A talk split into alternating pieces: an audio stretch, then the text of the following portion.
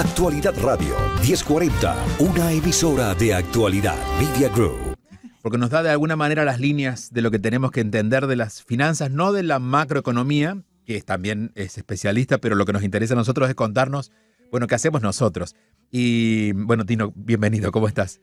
Un gran placer estar aquí con ustedes. Y, voy a eh, confesar nuestra pr- primera conversación. Y le decía, aquí estamos, trabajando más y ganando menos. Y Tino dice, bueno, esa es la tendencia. Y hacia allí vamos, ¿no? Exacto, ahí seguimos, porque esta, lo que pasó durante esta crisis, esta, ha- dejado unas cicatrices muy profundas. ¿Y qué pasa? Pues ha, bajado el estándar de vida.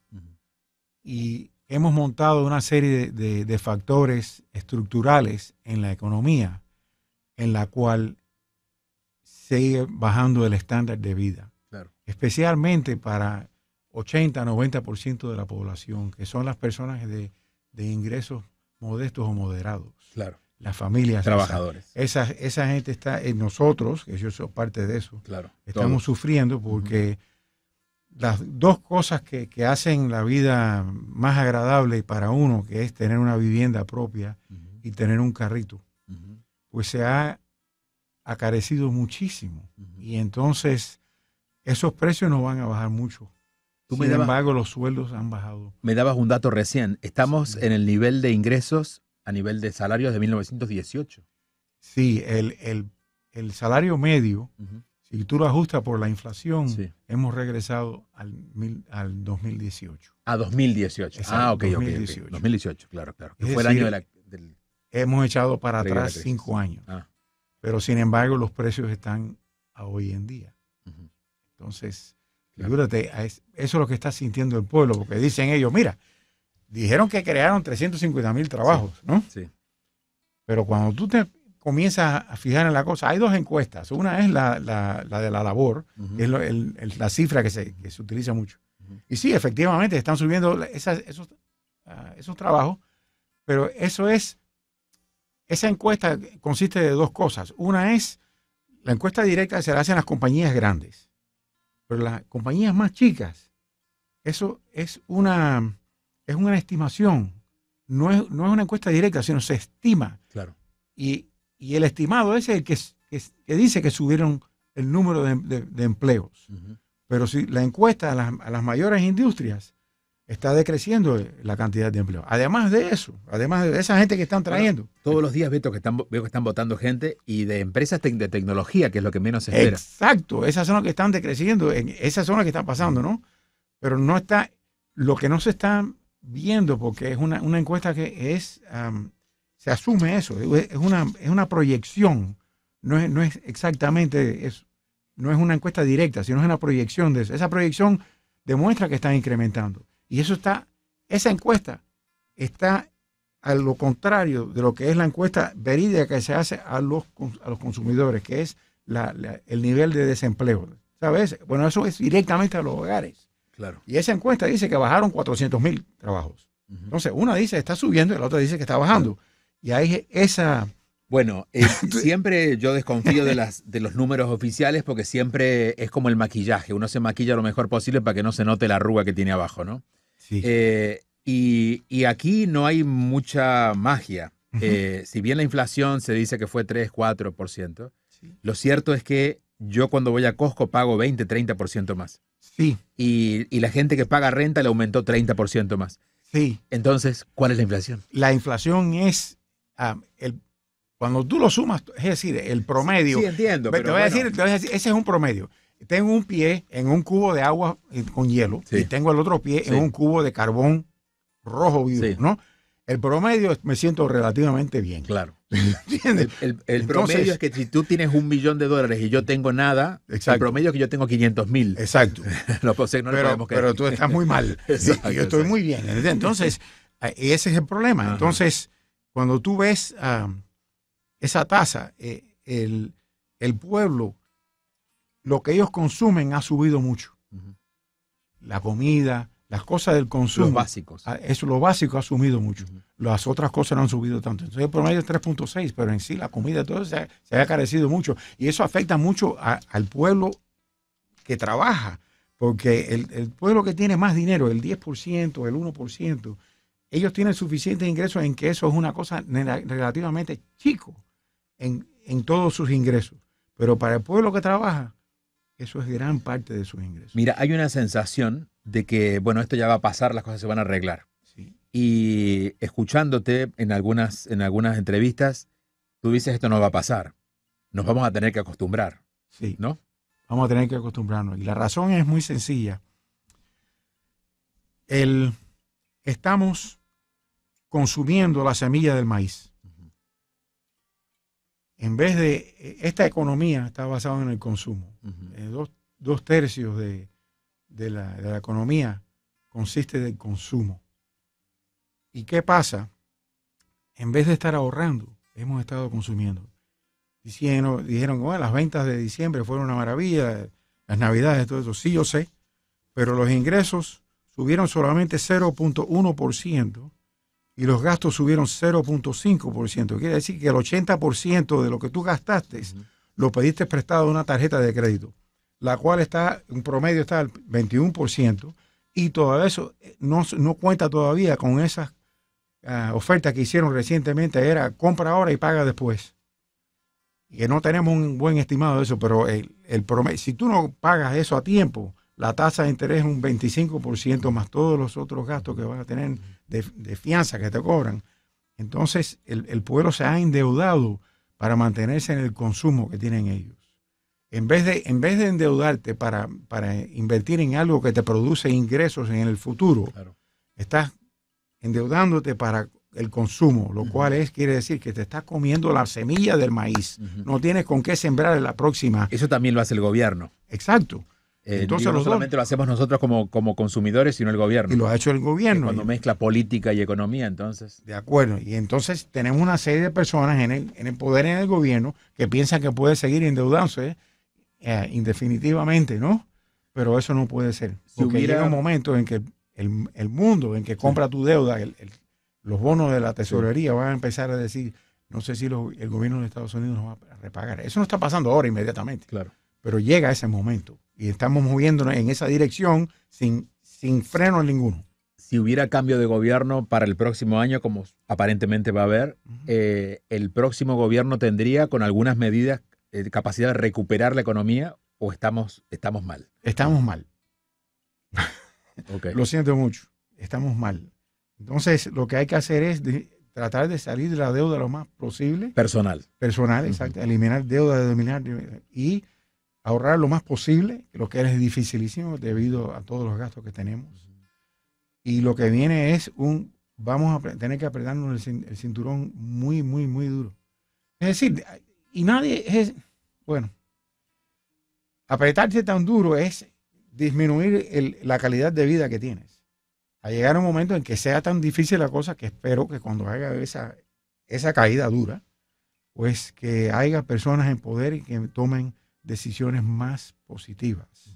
Pero esto es algo que va a to- tomar varios años, 10 años, Para 15 recuperarse. años, sí. En el No, caso de que se haga lo que, que, tiene se que haga hacer. lo que se tenga que hacer. Lo que va, lo dudo mucho porque el pueblo se ha acostumbrado a que el gobierno le dé dinero sin hacer nada. Y Entonces, salir de eso es difícil, lo sabemos en Latinoamérica. es imposible, es imposible porque el pueblo se acostumbra. Y la gente que están pidiendo que tú lo elijas, te siguen prometiendo que van a seguir gastando. Entonces están en un ciclo vicioso, negativo. Mira, eh, Tino, tú has, has ten- has podido ver varias juventudes, digamos, ¿no? Tú estás en- desde los 70 activo en el, en el negocio, entonces, Exacto. 71. del 71. Bueno, eh, cabe esta pregunta. Generalmente la juventud está relacionada con capacidad laboral, con trabajo, nuevos Sí. proyectos. Sí, Y no sé si esto es una percepción personal, pero me parece que esta nueva generación, los que tienen menos de 25, 29 años, están más enfocados en gastar que en, o en comprar que en producir. de acuerdo. Eh, más allá de los problemas que tenemos mundiales y los gobiernos mal administradores, este es un problema muy grave. Enorme. Y no solamente Un eso, si el cultural. pueblo, el pueblo puede llegar a un momento en que dicen, ¿por qué trabajo tan duro si yo no veo recompensa? Ajá. Y entonces empiezas a desinflar el- lo que es el espíritu de, de del porvenir, del espíritu que, que dice, bueno, por lo menos tengo un chance en el futuro. Pero esta juventud también, aunque yo sé que en esta juventud van a haber muchos trabajadores, pero hay una gran parte de ellos. Yo sé que hay 7 millones de personas, ah, adultos de la edad de 25 a 54 años, que no tienen ninguna intención de trabajar, ni tienen ningún deseo de trabajar. Aquí en Estados Sí. Unidos. 7 millones es significante, es un 5% Claro. de ese grupo. Es, ese no, es decir, el 95% están trabajando, pero un 5% dice, ¿para qué hacerlo? ¿no? Claro. Eso es muy negativo y porque se han criado bajo- un sistema en que básicamente le están entregando las cosas y uno se acostumbra. Tú ves a las personas que vienen de los países que en, en que el comunismo sigue viviendo, cuando llegan aquí lo que quieren buscar a ver de qué le va del gobierno. Las personas que vinieron de otros, de otros países en los años 60, los años 50 a este país vinieron para trabajar, no para ver cómo iban a consumir y qué iban a traer del, del del gobierno. Pero esas personas que se crían bajo ese tipo de sistema, que es lo que estamos inculcando en la, en la juventud últimamente, los últimos 15 años, 20 años, pues estamos creando ese, ese sentido en que están, que tienen el derecho de estar mantenidos por el gobierno, lo cual eso no produce nada productivo. Al contrario, lo que produce es dependencia y, y sigue disminuyendo la calidad de vida. Lo que el estándar de la vida va a seguir de- de- decreciendo. Si no hay una crisis muy seria en que la gente tiene que llegarse a contar, y es decir, se aprieta el cinturón y empieza a demandar a la gente que, que- que eligen que cambien la forma en que ellos se, se conducen el gobierno. Eh, dentro de esta experiencia tuya, lo más cercano ha sido entender las viviendas, entender el proceso de las viviendas, Sí, de cómo señor. tener este sueño que es el más importante del americano Sí. hasta hoy, ¿no? Esa es la base mía. Cada día más lejano también. Mucho más Y lejano. especialmente quienes viven aquí en Miami. Sí, por dos razones. A ver. Número uno, desde el año, desde la cuando salió Obama y ese grupo, pues pasaron una serie de reglamentos que ah, obstruyeron la construcción. Y lo obstruyeron en esta forma. Subieron, duplicaron, doblaron la cantidad de, de capital que era necesario para conseguirse un préstamo para fabricar. Y segundo, duplicaron la cantidad de liquidez, de, de efectivo que era necesario para esos proyectos lo cual eliminó prácticamente dos tercios de todos los fabricantes de casas, que eran fabricantes chicos, que, fa- que fabricaban de una o 12 unidades anuales. Se comieron el maíz. Se desaparecieron. Desaparecieron, porque no podían conseguir dinero para una- un préstamo para fabricar. Sin embargo, los fabricantes grandes, como, como ah, ¿cómo se llama?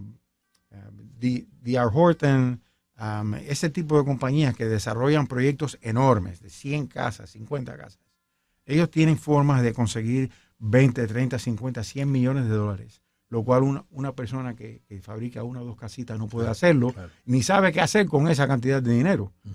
Así que por eso, pero desaparecimos eso. Esas eran la gente que hacían las casitas dentro del barrio. Esa era la mayoría de, la- de las casitas que se fabricaban. Sin embargo, los, los otros, los que proyectan los proyectos, pues eso siguen. Y las casas nuevas son las que se están vendiendo, son las que hay para vender, porque las casas que existen, eh, toda esa gente fina- refinanció de un 6%, un 7% que tenían en su hipoteca, la refinanciaron al 2, 3, 3,5% y ahora están en una cárcel de, de, de- de tasa baja. Es decir, esa gente que tiene su casita que compraron Que se quede. no quieren soltar esa Ah, casa claro. porque tienen, están pagando un 2,5%, 3% y no quieren soltarla, lo cual afecta cuánto producto hay en la calle porque de todo producto que se vendía anteriormente, de- antes del 2008, el 85% era de vivienda que ya existía y un 15% veni- venía de los fabricantes nuevos. Tanto lo- los proyectos grandes como los chiquiticos, que se hacían de unas 12 casitas. Se desaparecieron dos tercios de eso, ¿de acuerdo?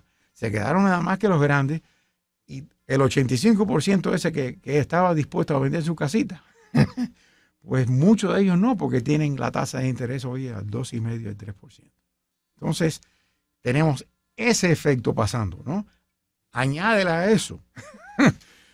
toda la gente que están viniendo de Nueva York, de California, de, de- de- de Illinois, y todos Con, esos con plata en el bolsillo. con plata, con efectivo, porque se están retirando y viene a un clima mejor, no hay impuestos estatales aquí, el estándar de vida es un poquito mejor acá, les gusta vivir aquí, entonces esa gente está llegando aquí, están desplayando a la gente que vive aquí con, con ingresos moderados o modestos y vienen a comprar esas casitas. Entonces, aquí en, en, la- en Miami específicamente, es muy difícil que bajen los precios de las casas. Muy difícil. Los alquileres se mantienen altos porque hay mucha gente llegando, hay poca vivienda. ¿Qué pasa? Eh, Compra y oferta. Hay poca vivienda, más gente alquilando, más gente comprando, el precio sigue alto de alquiler tanto como la casa. Y hay un fenómeno que lo podemos ver por estos días en Jayalía. Sí. Jayalía era, era una ciudad de casas, casitas, y hoy están estos tremendos De edificios. obreros. ¿eh? De Y obreros. de obreros. Tremendos edificios que los obreros no van a poder pagar porque son carísimos. No. Y la mayoría son de un solo dueño, Sí. con edificios de renta. Esto también está cambiando las leyes del mercado. De acuerdo. Porque, bueno, porque, o sea, o pagas eso o te quedas afuera. Y tenemos aquí, ve, aquí estamos entre el pantano y el, y el, y el Atlántico. Sí. Entonces, Tenemos que ir para arriba. entonces, se acabó la tierrecita. ¿Qué vas a hacer? Tienes que ir hacia arriba. Igualito lo que pasó en, en la isla de Manhattan, en Nueva York. Ah, en la, la Quinta Avenida habían tremendas residencias principales. Casas. Hoy en día, hoy en día tú vas allá y solamente hay edificios. 10, no, y los 15, nuevos 20, edificios estamos hablando de 100 pisos. y Sí, todo eso. exacto, es una, una cosa enorme. Entonces, eso no está pasando aquí. Pero O llega un hacia- momento. Hacia eso vamos entonces. Sí, pero a la misma vez estamos llegando a una crisis en que la gente no, no tiene con qué pagar. Entonces lo que vamos a ver es que vas a ver los, los precios van a comenzar a bajar Ok. porque no puede, la gente no puede comprar. Y la única forma en que hay incentivos para que la gente compre, entonces la- los productores, la- los que producen, van a tener que bajar los precios. ¿Y si siguen llegando compradores de afuera? Pues es el equilibrio. que Es- es- hay que ver dónde está el equilibrio. ¿no? Tienes que hacer el conteo de cuánta gente, cuánto dinero tienen ellos, en comparación de cuánta gente existe aquí. ¿Puede el, existe. el gobierno local tener algún tipo de legislación para evitar que eso pase? ¿De protección al local o algo así?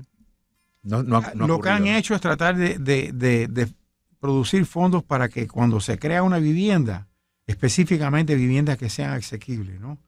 Es una vivienda que tú puedas comprar que te cueste dos, 350 mil dólares o menos. Que hoy en día eso es asequible. Anteriormente era 200 mil dólares. Ha subido muchísimo. Pero eso es dentro de que tú puedas alcanzar a algo, ¿no? Porque hasta ese, hasta ese número, ese precio, es muy difícil encontrar algo aquí. Hoy en día es un apartamentico. Ah, no es una casa. Una casa hoy en día está a 450 mil, 500 mil dólares.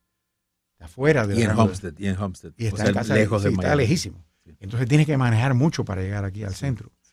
Todo eso se comienza a equilibrar cuando hay un cuando hay una crisis, ¿no? Te veo con papeles. ¿Qué nos traías? No, los papeles que tengo eran mis notas específicas para no olvidarme de las, de las cosas. Y entonces uno de los puntos era crítico, era los, últimos 12 trimestres. Am, la expansión ha habido, pero se ha, ha disminuido las cifras, se ha, ha disminuido la- los ingresos. En sí hemos re- retrocedido del 23 al 18 en ingresos, pero los precios siguen altos. Y la otra cosa es que el ahorro neto nacional, el ahorro neto nacional es negativo. Quiere decir, lo que dije anteriormente, estamos consumiendo el, eh, el- grano de, de- maíz que íbamos a utilizar para sembrar, no lo estamos consumiendo.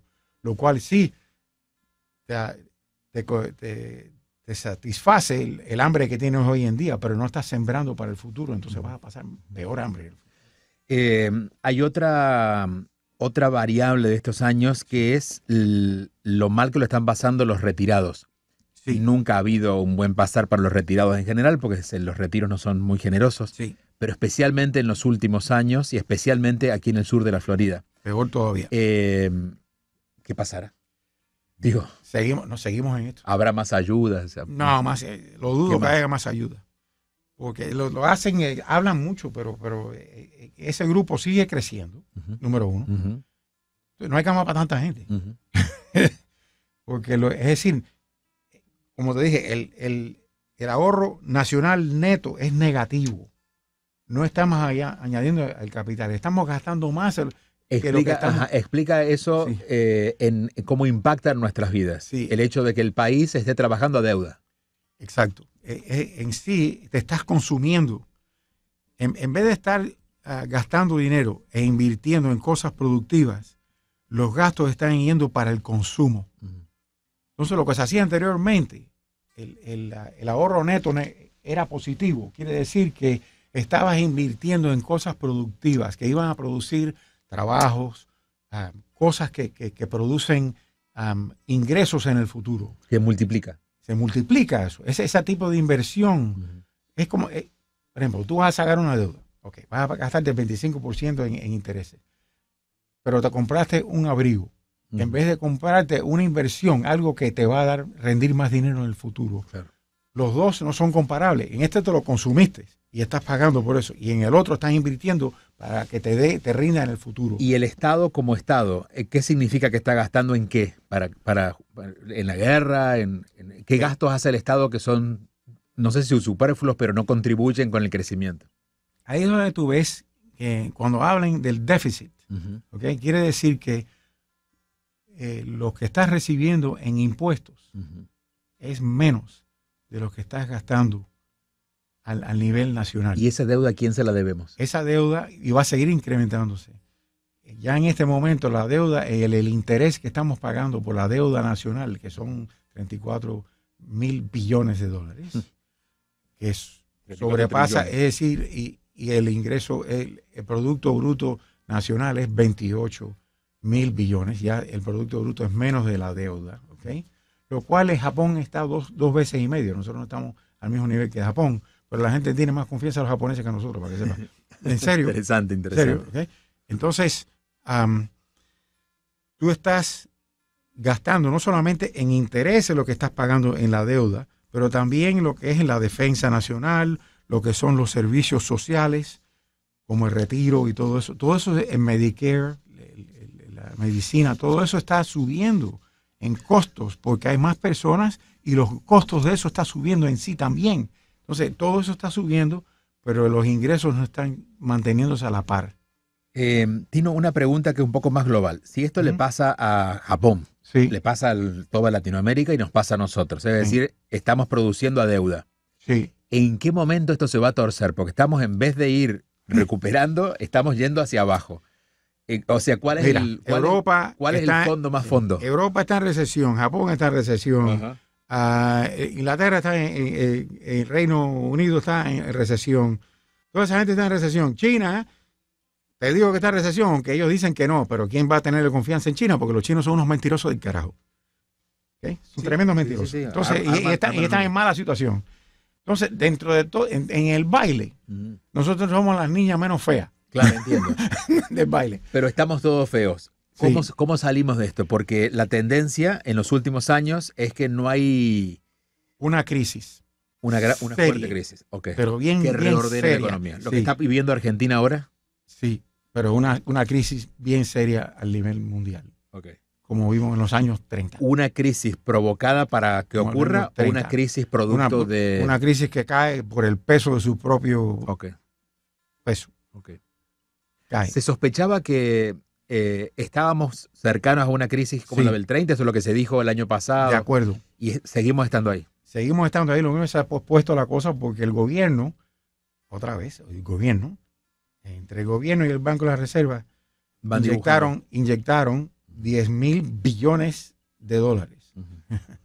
10 mil, 10 mil, 10 10 trillones. mil, 10 trillones, 10 mil billones de dólares. sea, un tercio de nuestra deuda. Exacto. Prácticamente la, la- tercera parte de, de- los ingresos fueron inyectados. Y eso es artificialmente. Tú no puedes seguir haciendo eso.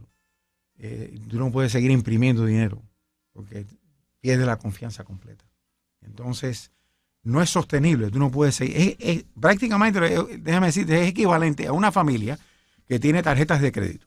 Y entonces llegan a tener 100 mil dólares de deuda en tarjetas de crédito. Y van al banco y le dicen, yo quiero a que me des una tarjeta de 10 mil dólares. Y el banco dice, yo no sé si te lo puedo dar porque en este momento no tiene suficientes ingresos ni para pagarme los 100 millones, los 100 mil que debes. Entonces llega a ese momento. ¿Cuál es ese momento? El, el momento exacto no se puede predecir, pero que vamos en esa trayectoria, así vamos. Eh, te levantas por la mañana tú, Sí. Tino, ¿y en qué basas tu esperanza? Porque claro, cuando ves números te dices, acá la cosa, vamos, vamos en picada. Eh, Pues, mira. Pero, pero te veo siempre animado. Sí. primero, em, todo este tipo de cosas se ha sobrepasado en, varias veces anteriormente. Esta no es la primera crisis que nos va a dar. Se han habido varias. Es muy dolorosa. Hay dolor, pero se sobrepasa. Y la gente vuelve a, a reestructurarse. El miedo que yo tengo son estas, estas organizaciones mundiales, como el World Economic Forum, el, el Foro Económico eh, Mundial, que son una mano de locos que están allí, que son estas compañías enormes que piensan en, que y tienen, tienen como una meta que para el año 30 tú no, no, no, no te pertenezca nada, tú no, tú no eres dueño de nada y te va a gustar. Eso es un concepto de, la- de lo que es el comunismo, es el- con otra palabra, con, con otro nombre, pero es la misma cosa. Eh, eh, se- planificar cent- centralmente causa un caos estrato- económico horrible, como está vi- viendo en, en Argentina, como hemos visto en Venezuela, como vemos en Cuba, como le pasó a Rusia, como le pasó a todos esos países que, que- que la, que la economía está regida por un, por un gobierno central. Eso es, acaba en catástrofe. ¿Por qué? Porque ellos tienen una visión muy, muy eh, global, muy reducida, muy, muy general, y no saben lo que está pasando en la calle. Claro. La mejor forma de estructurar una economía es que toda la gente en la calle lleguen a resolver sus problemas al local, al, al nivel local.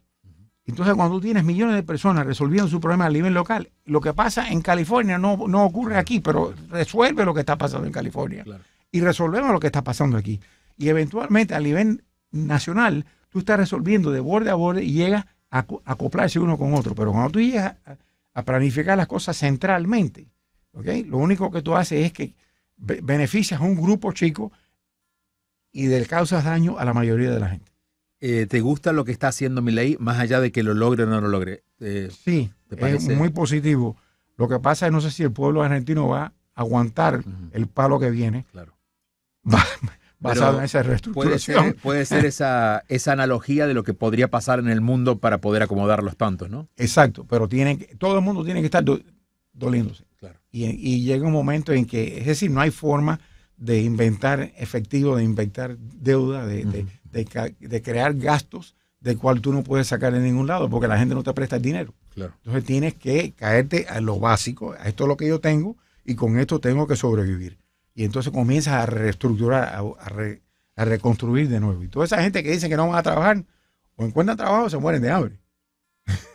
o crean algo o se mueren de hambre. Porque, Porque- nadie lo salva. exacto, no hay que, ahí hay sálvese quien, Eh, pueda. vamos a ir al, al- al corto. Este año, año de elecciones, Sí, van a seguir dibujando la economía para que las cosas estén bien. van ¿no? a tratar, Así no nos vamos a enterar. van a tratar. Van a tratar y van a, van a hacer lo más posible, pero si el peso de, de- de lo que han hecho a- en contra de la economía es, es tan grave, es tan duro, que no sé si llegue a ese momento, si llegue a, durar tanto para, Estamos hablando de fin las de año. elecciones, sí. Wow. Porque el peso es enorme. Vamos a ver qué cosas inventan, porque olvida, inventaron 10 mil billones de dólares. Claro. No sé si van a inventar más de eso, ¿no me entiendes? Eh, este golpe sería para el próximo presidente. Sí, O sea, en el caso de que Donald Trump saliera presidente, se va a tener que encontrar con un problema financiero enorme. sí. Y como negociante, sabe cómo lidiar ese tipo de cosas. Porque en base en sí lo odian porque el tipo no es parte de- del sistema. Claro. Y habla francamente y mete la pata y, y- y es, y es agresivo. Y, Sí, pero va a y a mandar a recortar gastos, que es lo. pero el hombre sabe lo que no. Si no, fíjate la economía como iba anteriormente. Tino, ¿sigues activo en tu organización, en todo? sí, ¿no? sí, sí, ¿cómo que no? Todavía sigo como gerente director de, la- de la Alianza de, de América de la- los propietarios de casas. Ajá.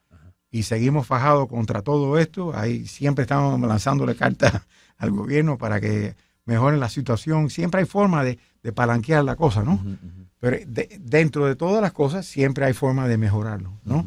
Y entonces uno trabaja dentro de lo que, dentro de lo que existe. Yo quiero que la, la gente se vayan allá a lo que es ah, myaha, M-Y-A-H-A.com y ah, va a haber una estrellita roja ahí que se hagan miembros, van a ser miembros por vida, necesito 5 millones de ellos para poder ser la voz, no solamente de los 84 millones de propietarios de casa, 85 millones, sino todo eso que tienen prospecto de convertirse en, en propietarios. Muy bien, voy a reiterar en la web que es M-Y-A-H-A.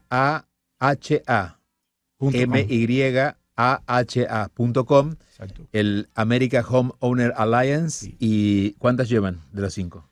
Me faltan 4 millones. Ah, bueno, ya va, yo voy a tirar un millón. Estamos ya bien, un millón, sí, somos ¿cuánto hace millonarios. que comenzaron? Necesito 5. Comenzamos en el año 11, 2011. Ah, bien, bien, bien. bien. Ah, toma tiempo para levantar esto, porque Claro. con ese grupo yo puedo ir a la elección presidencial, Claro, que es lo que rigen las finanzas. claro. Y entonces Y podemos, allí. y podemos, sí, porque con 5 millones de votos, pues cambiamos las elecciones. Te queda mucho trabajo por hacer entonces. Sí, pero somos, está, es, está basado en el AARP, la Asociación de, de- Ah. de Personas Retiradas. Ajá. Ellos tienen 45 millones de miembros. Y entonces cuando van, nada hacen en el gobierno sin consultar con ellos primeros. Es cierto. Entonces no afectan a, a- a las personas. están siguiendo el modelo. Y ese modelo que tenemos pero para los propietarios, que Ok. somos 84 85 millones. MYAHA.com. MYAHA.com. Regístrense. Esto es para cualquier dueño de casa. No, y cualquiera que quiera, que aspire a ser miembro. Ah, a todos los que aspiran a ser miembros y todos los que son miembros, que se hagan miembros. ¿Y qué servicios les dan ustedes? Nosotros somos la voz de ellos. Nos, nos fajamos en, en lo que es proteger y promover la vivienda propia, porque esa es la base de, de este país.